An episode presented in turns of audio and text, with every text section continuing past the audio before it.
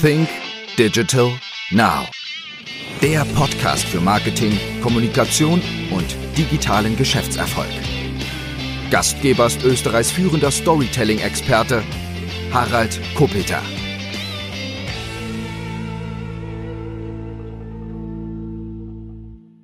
Hallo und herzlich willkommen zu einer neuen Ausgabe von Sync Digital Now. Mein heutiger Gast ist Frank Doppheide und für all jene, die Frank Doppheide nicht kennen, darf ich ihn einmal kurz vorstellen. Frank Doppheide ist seit, ich würde mal sagen, über 30 Jahren in der Werbewelt und Medienwelt zu Hause.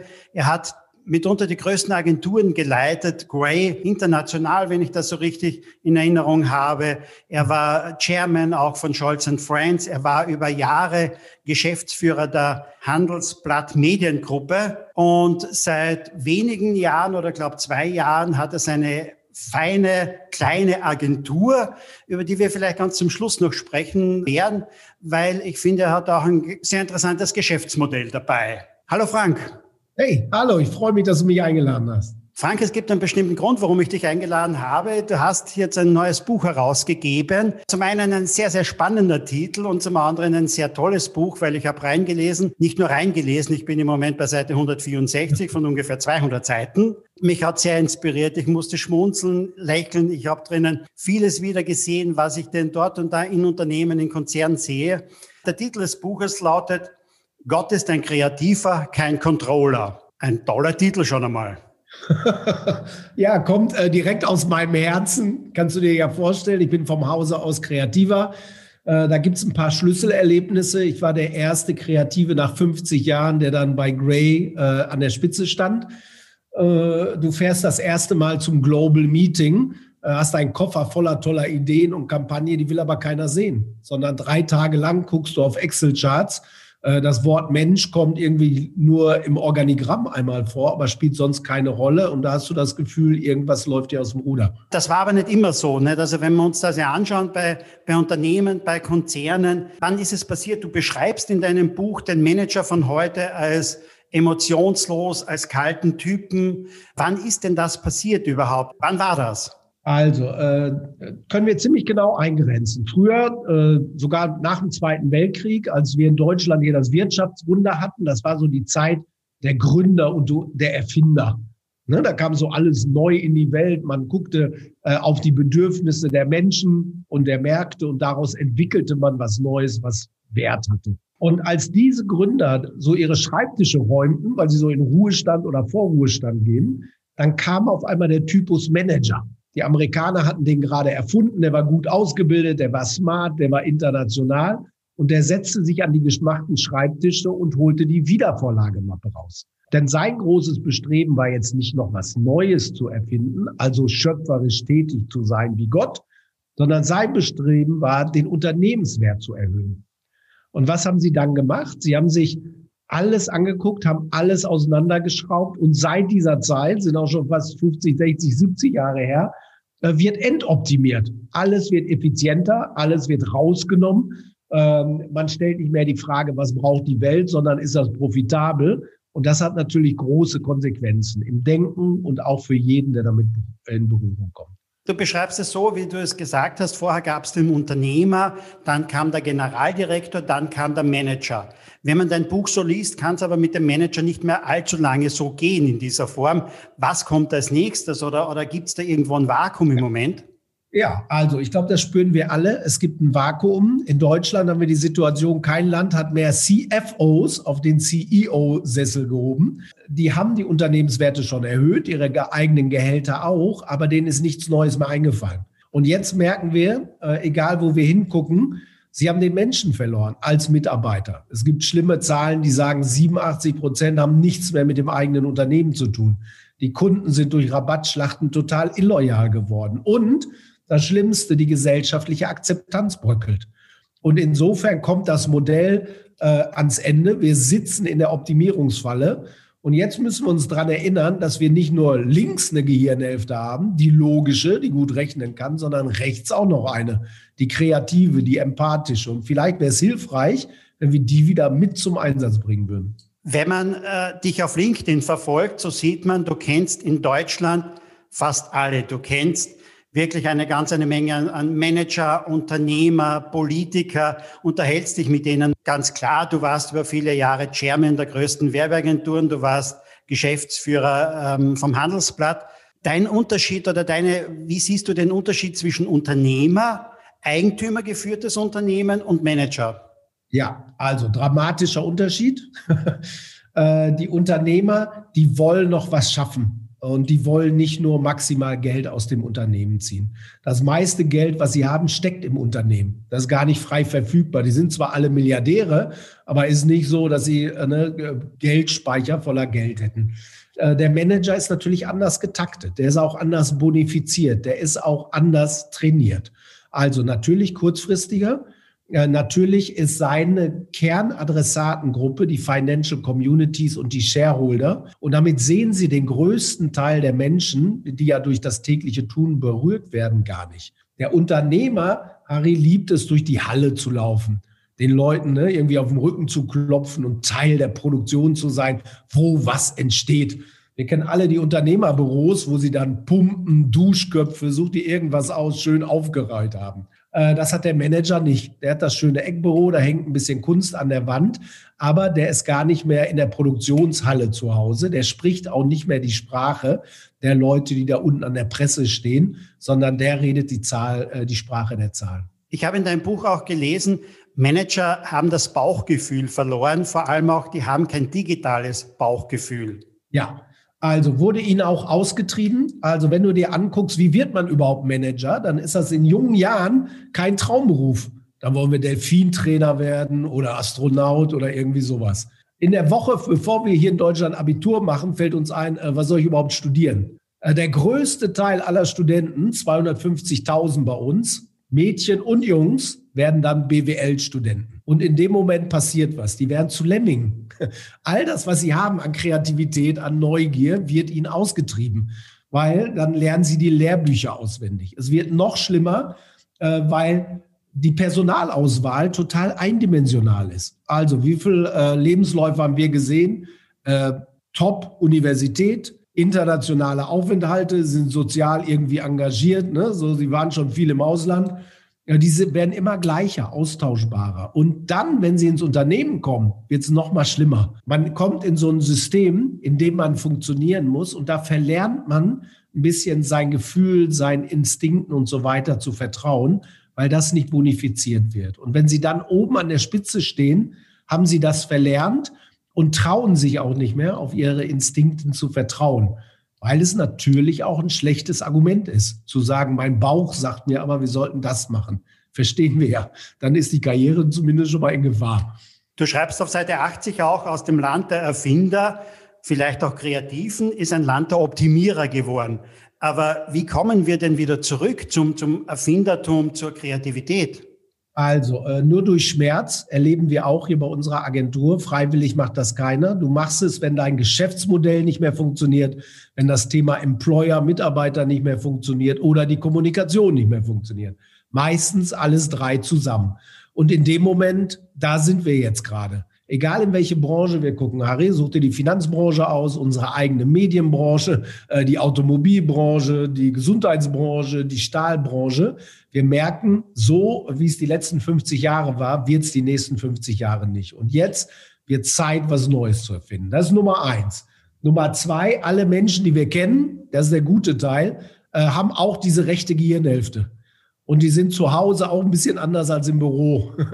Die Finanzindustrie wollte uns schon einreden. Ne? Es gibt den rein rationalen, den es nicht gibt. Und insofern gibt es Ansatzpunkte, um zu sagen, lass gucken, dass dieses Element wieder aktiviert wird. Wenn du beide Gehirnhälften zum Einsatz bringst, ist die Möglichkeit zu reagieren doppelt so groß. In unseren Breiten ist es doch meist so, wir haben zehn Produktentwickler und einen Kreativität, einen Kreativen. Du kennst amerikanische Verhältnisse klarerweise sehr, sehr gut.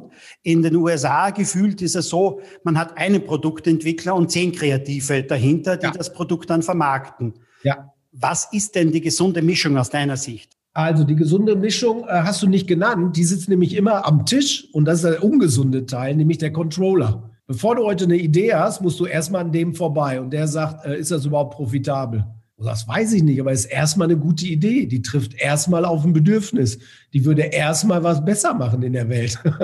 Äh, damit äh, kommst du aber an dem nicht vorbei. Weißt du? Und das ist, das ist die kritische Hürde. Ähm, das gesunde Verhältnis selbst in Agenturen. Weißt du, gibt es heute mehr Berater als Kreative? Sucht die irgendeine Branche aus?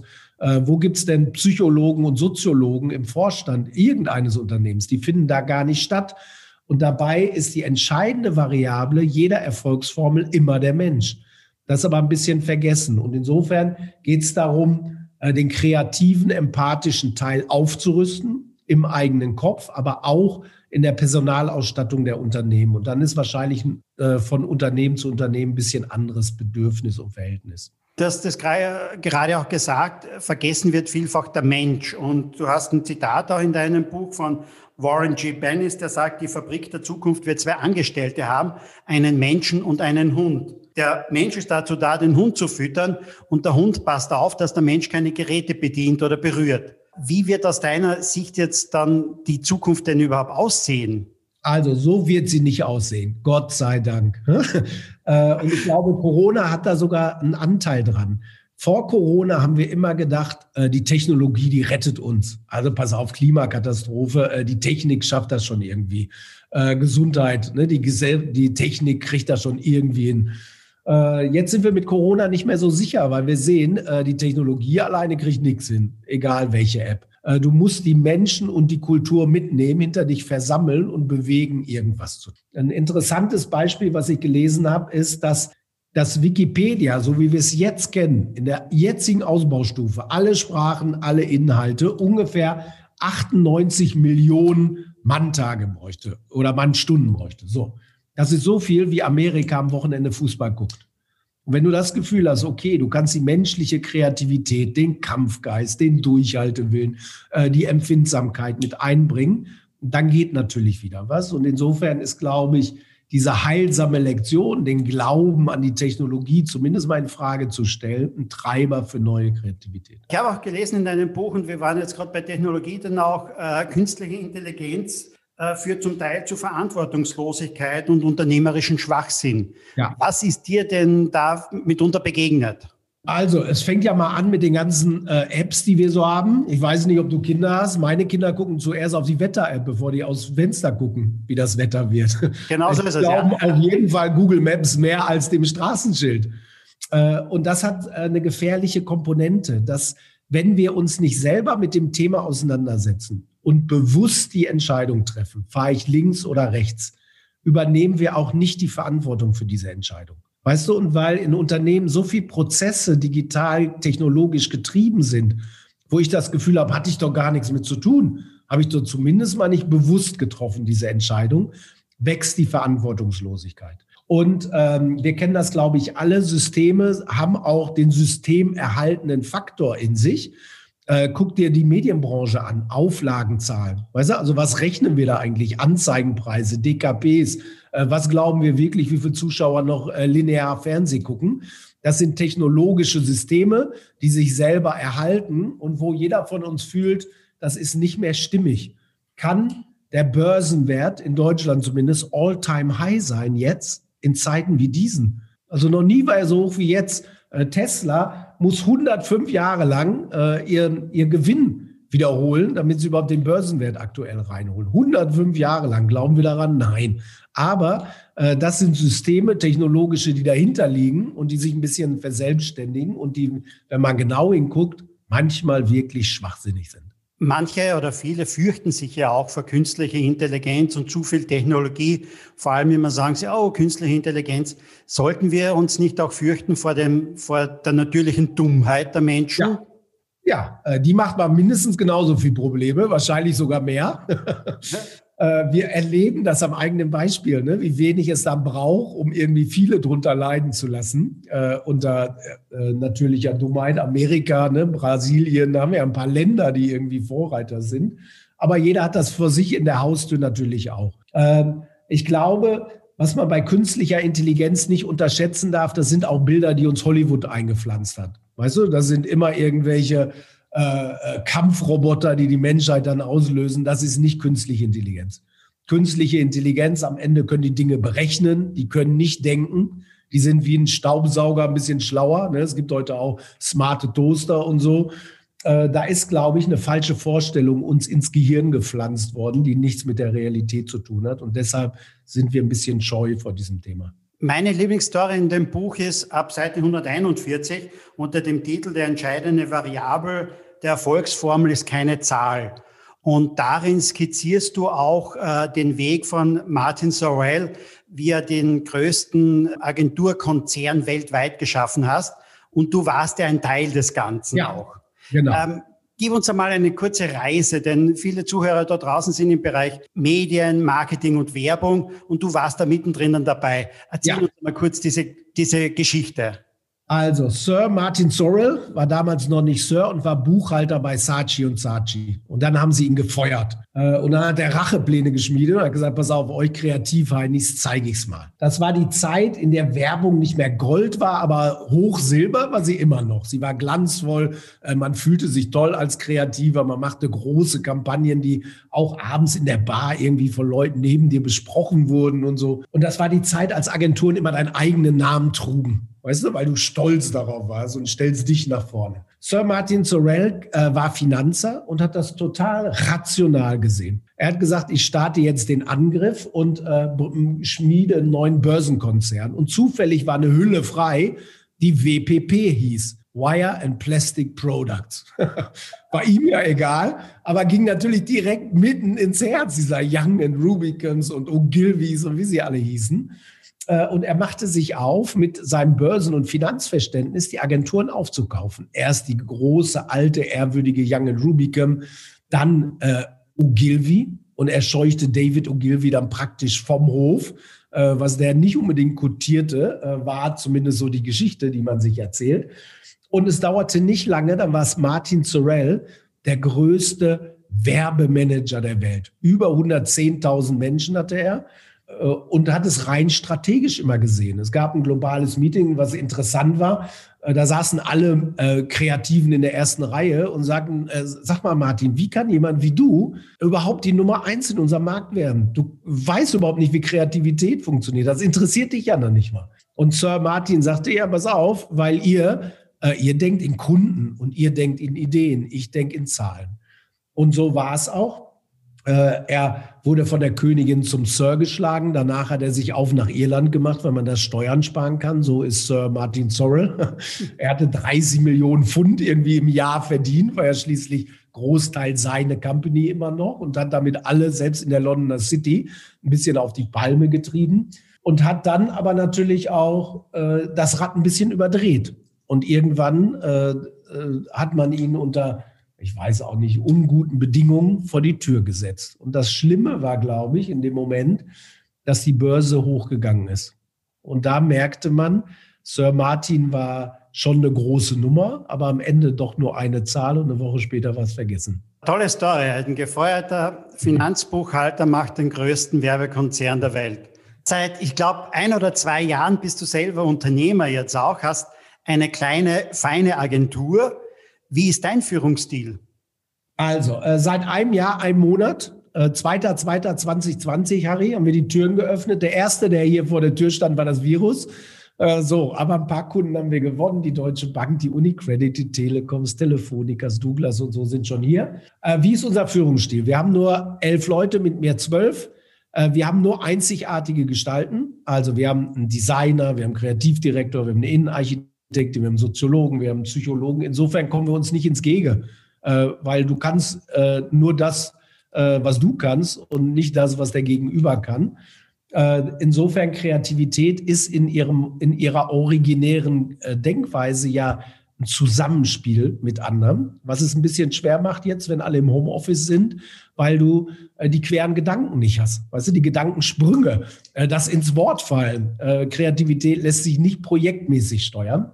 Äh, insofern ist es leicht. Handverlesene Leute, die kenne ich mein Leben lang, äh, die sind auch schon gestanden. Wir haben kein Start-up, sondern Grown-up. Und äh, wir achten darauf, dass wenn einer dagegen ist, dann ist die Idee noch nicht gut. Also dann ist die Akzeptanz der Qualität so hoch, dass wir sagen, okay, obwohl wir davon tief überzeugt sind, ist hier aber ein Haltepunkt, dann denken wir noch mal drüber nach. Wir lieben das lustvolle Zanken natürlich, ist ja klar. Und die Freude an dem neuen Gedanken, was uns verbindet. Und das hält das zusammen. Die Agentur heißt Human Unlimited. Ja. Warum hast du den Namen gewählt? Also, was ist passiert in den letzten 50, 70 Jahren? Börsenwerte sind hochgegangen, aber man hat den Menschen verloren. Als Mitarbeiter, als Kunden, als Gesellschaft haben wir gerade darüber geredet. Unsere Aufgabe ist, wir bringen den Menschen zu dir zurück als Unternehmen. Teil eins. Teil zwei mit dem Outsourcing hat man vergessen, dass der größte Wert des Unternehmens ja das innere Vermögen ist, die Menschen. Und das Tolle am Menschen, Harry, ist, der kann sich von einer Sekunde auf die andere ändern, wenn er weiß, wofür. da musst du nicht ein Automodell entwickeln, das dauert fünf Jahre, sondern direkt kann es sich ändern. Damit der Mensch aber begreift, wofür, musst du ihm die Sinnhaftigkeit des täglichen Tuns erklären.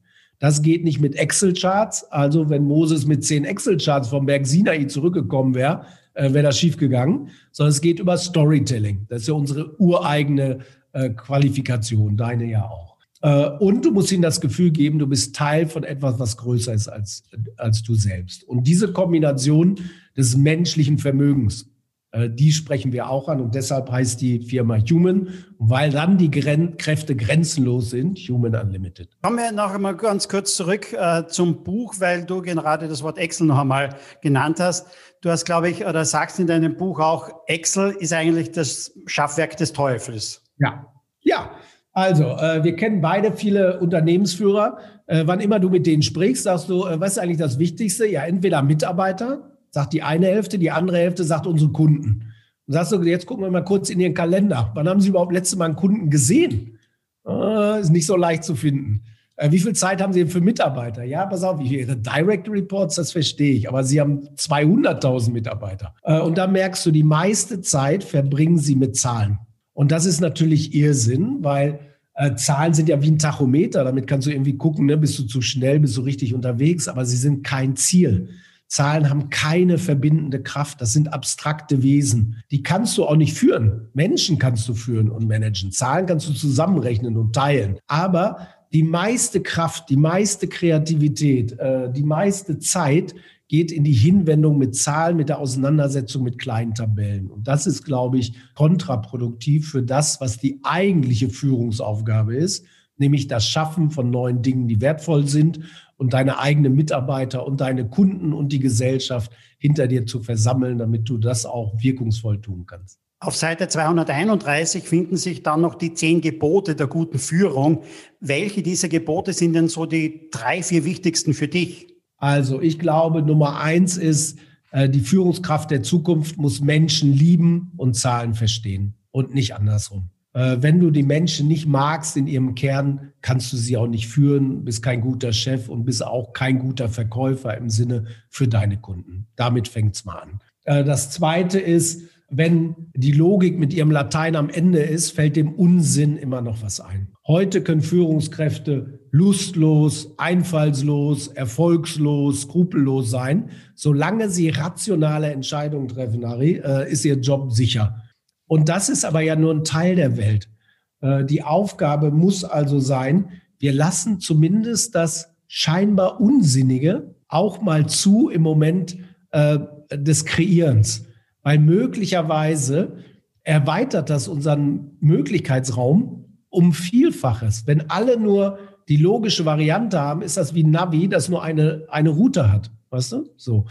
Und ähm, das Dritte, äh, was jetzt natürlich viel Boom gerade hat, Diversität. Also heißt, äh, Frauen haben zurzeit irgendwie noch Aufenthaltsverbot auf den Chefetagen, zumindest meistens. Und wenn Frauen im Beruf ihren Mann stehen, ist das noch keine Diversität. Ne? Also insofern, das kann Treiber für die Zukunft sein. Und wenn man sich auf diese drei Themen fokussiert, hat man schon mal viel geschafft. Ihr habt ganz zum Schluss auf der U4 findet sich so schön äh, ein plakatives Beispiel, lad doch mal deine Frau kurz vor Weihnachten zum Jahresgespräch ja. ein und versuche mit ihr eine Zielvereinbarung denn zu machen. Und du siehst, wie sinnlos all diese Managementmethoden sind. Ja. Also äh, stellen wir uns das wirklich mal vor, Harry. Äh, du hast Hochzeitstag. Jetzt sagst du, ich habe das ja gelernt, ich habe auch viele Coachings gemacht. Ich weiß, ne, so Zielvereinbarungen, Jahresgespräche helfen, das Potenzial zu entfalten und äh, das gemeinsam Erreichte viel besser zu machen. Also, nachdem du die Rosen überreicht hast, Ari, holst du die Wiedervorlagemappe raus. Und äh, auf die kritische Frage, was soll das, sagst du, äh, pass auf, Schatz, unser Jahresgespräch. Ich habe mal deine Schwiegereltern gesprochen, 360 Grad Feedback, äh, dein Ex-Freund, ne, so dein Frauenarzt, die Mädels irgendwie äh, aus dem Schulpflegschaftsverband. Äh, und hier sind schon ein paar Potenzialfinder gekommen. Ich habe auch ein paar Benchmark-Trackings mal geholt und äh, ich weiß nicht, da müssten wir mal drüber reden. Das ist jetzt hier nicht so optimal.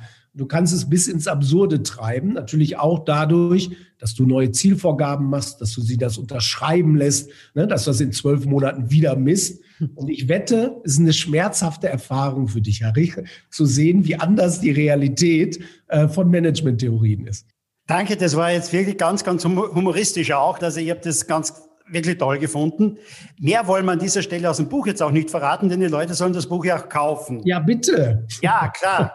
Also das Buch seit, ich glaube, einer Woche oder zwei Wochen in der Buchhandlung, klarerweise auch überall online bestellbar. Wenn ich das richtig sehe, wird es oder ist es schon äh, auf Amazon sowieso ein Bestseller, wird mit Sicherheit demnächst auch ein Spiegel-Bestseller werden und vieles, vieles mehr. Würde mich freuen. Ja. Noch einmal zurück ähm, zu deinem Agenturmodell. Ich weiß nicht, ob ich das richtig gelesen habe. Ihr nehmt nur zehn Kunden und ja. wenn ein neuer Kunde kommen will, muss sich ein alter verabschieden. Ja, genau. Also wir haben äh, nur ein Angebot, Purpose.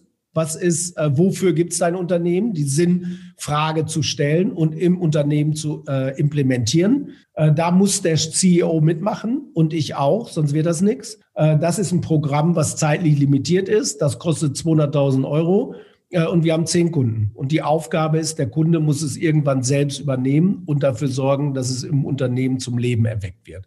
Und insofern ist das ein laufender Prozess, wo du sagst, der eine fällt raus und dann können wir was Neues nehmen. Wir machen immer dieselbe Methodik. Wir lernen tolle Übertragungen von der Retail-Branche in die Bankbranche, in die Lkw-Branche. Äh, der Kunde verzettelt sich nicht. Er kann all seine anderen Agenturen äh, laufen lassen. Wir arbeiten auch mit denen zusammen. Äh, und für uns bleibt es neu und interessant. Das ist natürlich gut. Also ich muss darüber nachdenken, ob ich nicht bei meiner Agentur ein ähnliches Modell mache. Wenn die Voraussetzung ist, okay, du hast einmal 200.000 Euro und äh, dann reden wir mal mit dir, dann klar, ist das eine tolle Sache. Ähm, kommen wir zurück. Äh, der Podcast nennt sich Think Digital Now. Wir wollen vielleicht noch ganz kurz auch äh, den digitalen Frank Doppheide kennenlernen. Und da habe ich einfach nur noch ein paar Fragen vorbereitet. Stell dir vor, in Düsseldorf landen zwei Jets am Abend, am Nachmittag. Aus dem Jets steigen Persönlichkeiten und beide wollen dich am Abend gleichzeitig zum Essen einladen. Der eine ist Cristiano Ronaldo und der andere Jeff Bezos. Wem sagst du zu? Äh, Jeff Bezos. Also, äh, warum? Äh, der, der reichste Unternehmer des Planeten äh, der auf einer gefährlichen Spur ist, natürlich, ne? mit seinem Amazon, mit seiner Datenkrage, der aber ein sensationelles Unternehmen aufgebaut hat. Also da hätte ich die, die leise Hoffnung, äh, mit Alkohol und Einflüstern, vielleicht kann ich was bewirken. äh, mit dem Hebel, den er hätte, kann er die Welt verändern. Cristiano Ronaldo ist ein toller Fußballer, der ist kurz vorm Ende seiner Karriere.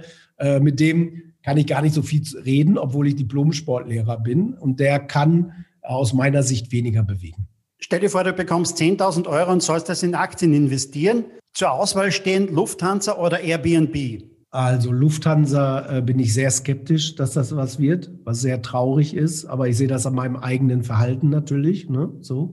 Äh, bei Airbnb würde ich das nur investieren, wenn, wenn ich sehe, äh, sie machen es gesellschaftlich kompatibel. Äh, also die Gefahr, dass das Modell schief geht, weil die Gesellschaft den Stecker zieht, ist es auch. Äh, aber 10.000 Euro würde ich dann als Spielgeld sehen, sozusagen, äh, um zu sagen, okay, dann gehen wir jetzt mal alles auf Rot. Sozusagen. Du hast selbst gerade ein Buch geschrieben. Liest du Bücher klassisch oder eher auf Kindle oder bist du ein Hörbuchfan? Ähm, also, ich lese Bücher klassisch. Ich mag es, wenn ich, wenn ich die Seiten anfassen kann. Das hat für mich was mit Begreifen zu tun. Krimis und so sind auf Kindle, das ist nur Unterhaltung, da muss ich aber nichts wirklich verstehen und auch für mich verarbeiten. Hörbücher funktionieren nur im Auto. Äh, wenn ich die sonst höre, im Urlaub oder am Wochenende, dann schlafe ich immer ein und weiß nicht, äh, wo war ich nochmal, als ich angefangen habe. Also äh, insofern ist das Prio 3 bei mir. Wenn du ein kleines Wehwehchen verspürst, bist du da eher Dr. Google oder gehst du zum Arzt? Äh, ja, da bin ich ehrlich archaisch leider. Äh, da gehe ich nicht so zum Arzt, wobei alle Frauen das natürlich gerne hätten, dass ihre Männer mehr zum Arzt gehen. Da bin ich eher bei Dr. Google. Gibt es etwas, was für dich dringend digitalisiert gehört? Ein kleines Beispiel. Du kannst per Kreditkarte ein Auto kaufen, überhaupt kein Problem, wenn du den nötigen Rahmen hast. aber einen Führerschein gibt es noch nicht am Handy, zumindest nicht bei uns in Österreich. Ja, also das ist absurd. Ich würde gerne, wenn ich alles auf eine Karte setzen würde, gerne die Bildung digitalisieren. Ich glaube, wir merken alle, wie alt das System ist, von den Inhalten, von der Art und Weise der Darreichung, von der Freudlosigkeit, die in Schulen herrscht. Äh, wenn das ginge, wäre das super. Äh, danach die Behörden. Was könnte man da hebeln? Äh, da könnte man wahrscheinlich auch durch positive Erlebnisse die Hinwendung der Gesellschaft zur Digitalisierung am schnellsten irgendwie äh, positiv verändern. Und das dritte, die Gesundheitsbranche. Die letzte Frage, gibt es von dir noch eine Antwort auf eine Frage, die ich nicht gestellt habe? Ähm, ja, bestimmt. Ähm, möchte ich natürlich irgendeine schlaue Frage stellen, Harry, ist ja mal klar. Ne? Wir haben noch etwas Zeit. also, äh, vielleicht, äh, worauf ich selber gerne die Antwort wüsste, äh, was bräuchte es denn jetzt, ne, damit die Kreativen und die, äh, die rechten Gehirnhälften wieder eine Stimme am Tisch kriegen, äh, Teil der Entscheidungsfindung sind. Ich glaube, es braucht gute Beispiele, Cases. Ich glaube, es braucht äh, das Zusammenschließen der Guten, die gute Seite der Macht sozusagen und der Support, äh, dass alle sich hinter dieser Idee äh, verbinden sozusagen und damit mehr Kraft auf die Straße. Das waren auch schöne Schlussworte. Frank, ich danke dir. Das war ein ganz tolles Interview. Wir haben äh, mit Sicherheit einiges erfahren, auch aus der Welt der Werbung und der Medien. Und danke noch einmal für deine Zeit. Bitte, liebe Hörer, Gott ist ein Kreativ. Liefer und kein Controller im Buchhandel und auf allen Plattformen verfügbar. Ein Buch, ich kann es nur empfehlen. Ich habe geschmunzelt dabei, ich habe manchmal aufgelacht. Danke, lieber Frank. Also, Harry, vielen Dank für die Einladung und viel Freude beim Hören. So, liebe Hörer, das war eine weitere Ausgabe von Think Digital Now. Wir hören uns demnächst wieder. Dir hat die Folge gefallen? Dann sei auch das nächste Mal wieder dabei. Mehr zum Thema Storytelling, Kommunikation, Content Marketing und Digital Selling findest du auf www.fresh-content.at oder www.think-digital-now.com.